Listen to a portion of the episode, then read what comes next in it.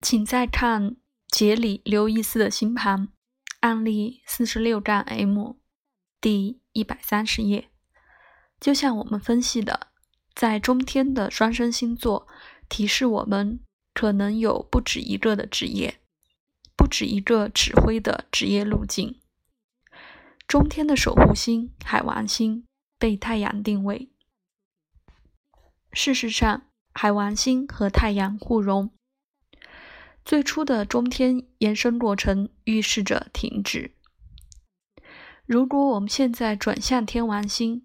与太阳合相在双鱼座，注意，仍然从中天推进双鱼座的圆形和通过太阳附加的狮子座维度一起，我们仍将通过海王星太阳互融，双鱼座狮子座被固定。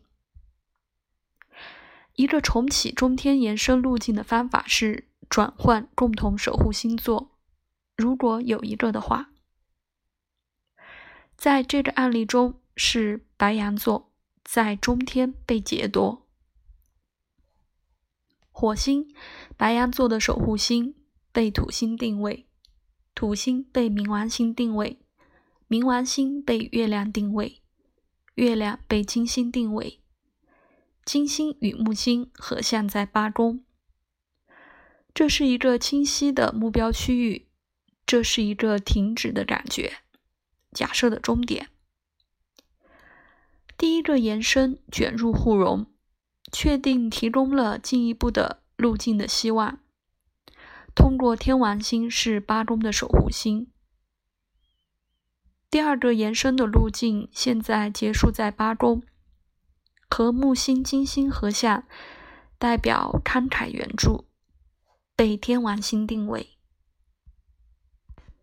天王星是八宫的守护星，与太阳合相，和海王星互融。随着二八宫轴线的出现，金钱进入了混合。随着水瓶座的音调，我们能想到慈善。一个互融的循环没有减少象征符号包含的重要性，它只是催促我们寻找另一个路径。为了增加这些象征符号，去找到一个稳定的、自由和清晰的目标区域。